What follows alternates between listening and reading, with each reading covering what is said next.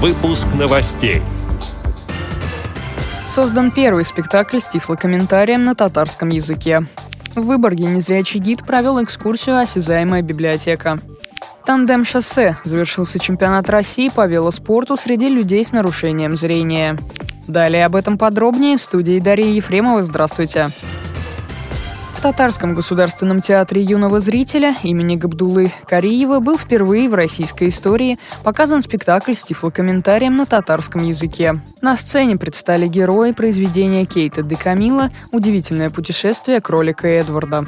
Это история-сказка о фарфоровой игрушке, которая упала за борт корабля. Тифлокомментарий к спектаклю подготовила заведующая организационно-методическим отделом Республиканской специальной библиотеки для слепых и слабовидящих тифлокомментатор высшей категории Гелюся Закирова.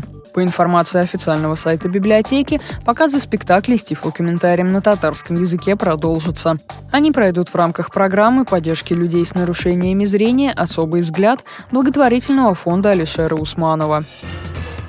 В Выборге прошла экскурсия «Осязаемая библиотека». Она призвана стереть барьеры между зрячими и незрячими людьми, сообщает районный информационный портал.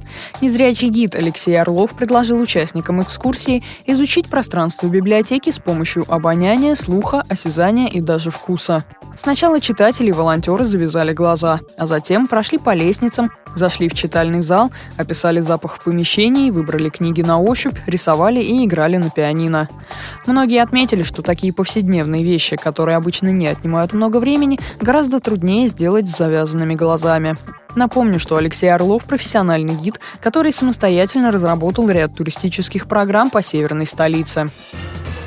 Новости спорта. Тамбовской области завершился чемпионат России по велоспорту среди людей с нарушением зрения. Прошли гонки с раздельным стартом и у мужчин и у женщин на 25 километров, и групповые состязания у женщин на 75 километров, у мужчин на 100. Всего в соревнованиях приняли участие 20 тандемов из 8 регионов. Рассказывает представитель Центра спортивной подготовки Министерства спорта России Вячеслав Устинович. С погодой нам просто повезло. Просто идеальная погода. И ни дождей, ничего. Э, был ветер, но это то, что надо было для, как раз для непосредственно для соревнований. В целом э, уровень проведения соревнований был и парад открытия, были представители власти. Шоссе хороший кусок выбрали и ГИБДД, и волонтеры, и скорая помощь.